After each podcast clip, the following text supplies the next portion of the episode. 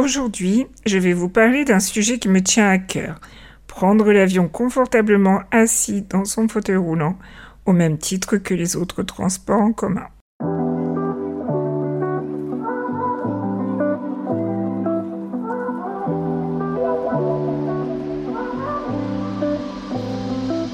Bonjour à toutes et à tous, bienvenue dans Bulle de vie, le podcast où nous éclatons les bulles de préjugés pour laisser place à un regard neuf sur le monde du handicap.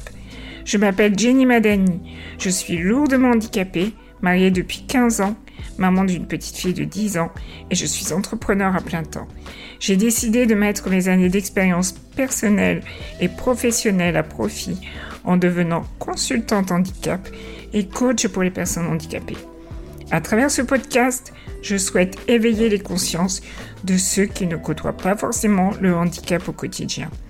Alors rejoignez-moi chaque semaine pour une nouvelle bulle de vie où nous apprendrons, grandirons et évoluerons ensemble. Prévenir la compagnie aérienne au moins 48 heures avant le départ, arriver à l'aéroport longtemps à l'avance et attendre que tous les passagers soient sortis de la cabine pour que l'on nous prenne enfin en charge. Un voyage en avion pour les passagers handicapés est d'autant plus difficile que l'on ne peut rester dans son fauteuil durant le trajet. Pour ceux qui ne me connaissent pas, j'ai 43 ans et je suis mariée depuis 15 ans à un Marocain que j'ai été chercher au Maroc. C'est au travers de ma rencontre avec mon futur mari que j'ai découvert la galère de prendre l'avion pour une personne en fauteuil roulant. Je devais donc rencontrer mon mari pour la première fois au Maroc, puisqu'il ne pouvait pas venir en France. J'ai donc décidé de prendre l'avion d'Orly direction Fès. C'était en 2008. Les choses ont un peu évolué depuis, mais pas encore suffisamment à mon goût pour que je décide à nouveau de prendre l'avion. Je m'explique. Arrivé à l'aéroport d'Orly, j'ai été parqué dans un open space carré où je devais attendre que quelqu'un me prenne en charge. Pour ma première fois, c'est un homme qui est venu pousser mon fauteuil manuel. J'avais tellement entendu que les fauteuils électriques étaient abîmés que j'ai préféré sauver mon fauteuil au détriment de mon confort.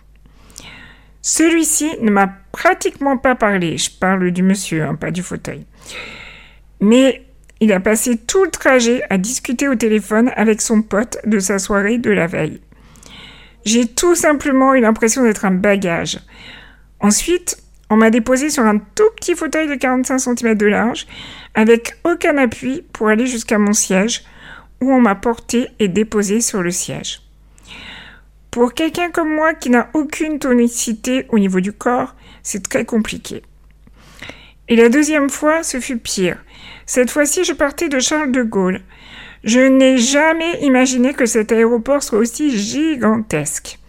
Et je devais malheureusement laisser mon fauteuil manuel bien en amont.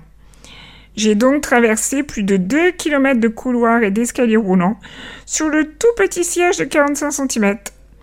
L'accompagnatrice était très gentille et a tout fait pour que je sois le plus à l'aise possible. Mais malgré tout, cela ne suffisait pas. Je ne me sentais pas du tout en sécurité. J'avais constamment peur de tomber du siège ou de perdre l'équilibre tout simplement.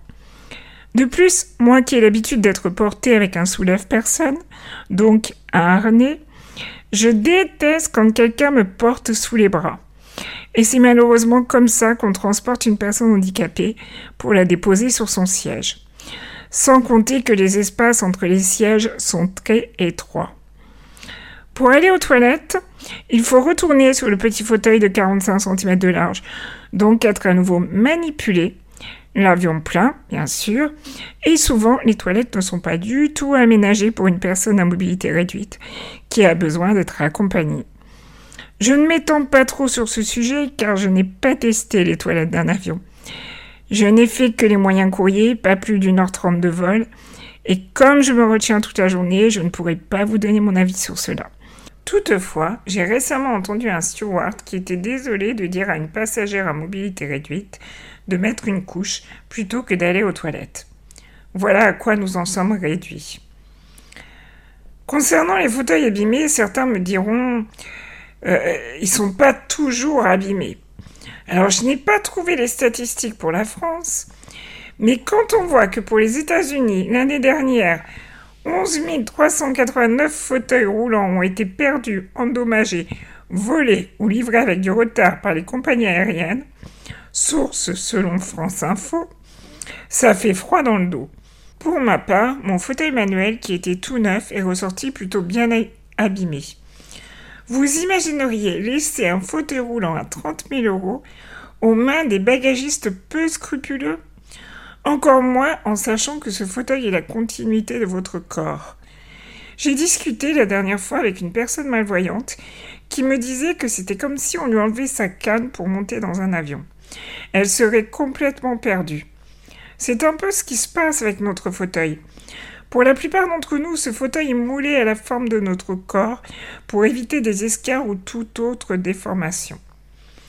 Je n'ai pas retrouvé l'article en question, mais j'ai été très choquée d'apprendre la mort d'une personne handicapée en Amérique alors qu'elle effectuait un vol et que son fauteuil fut très endommagé. Celui-ci était vraiment adapté à sa morphologie. Elle a donc développé des contusions diverses et en est morte. C'est quand même malheureux.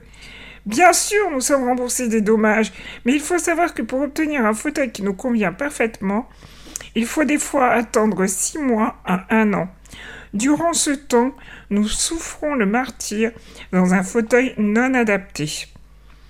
Depuis quelques années, nous entendons parler d'inventions permettant aux personnes handicapées de rester dans leur fauteuil durant le voyage, comme le prototype Air for All, dont le magazine Fairfax a fait écho en janvier 2022. Cela va bientôt faire deux ans et il n'y a toujours pas d'avancée de ce côté-là. Quand on pense que tous les moyens de transport aujourd'hui sont aménagés pour transporter des fauteuils roulants, pourquoi pas les avions? Surtout lorsque l'on sait que certains avions sont aménagés comme des boîtes de nuit ou des casinos volants. Mais bon, ça rapporte beaucoup plus. Je ne vous le cache pas, j'aimerais pouvoir faire de courts séjours au Maroc plutôt que de partir chaque été en voiture, sachant que nous avons quatre jours au total de route aller-retour. Alors, en attendant que les compagnies aériennes jouent enfin le jeu, je rêve de gagner suffisamment d'argent pour avoir un petit jet privé, rien que pour pouvoir effectuer mes voyages. Souvent, lorsque, j'énonce cela, les sourires se dessinent sur les lèvres.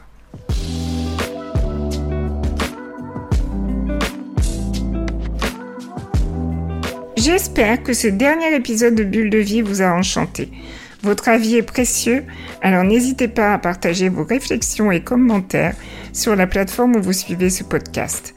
De plus, je vous encourage chaleureusement à faire découvrir cette expérience à vos proches, afin qu'eux aussi puissent s'ouvrir au monde du handicap. J'ai hâte de vous retrouver très bientôt pour un nouvel épisode de Bulle de vie. Restez à l'écoute et continuons ensemble à créer un monde où chacun est traité avec équité et considération. À bientôt!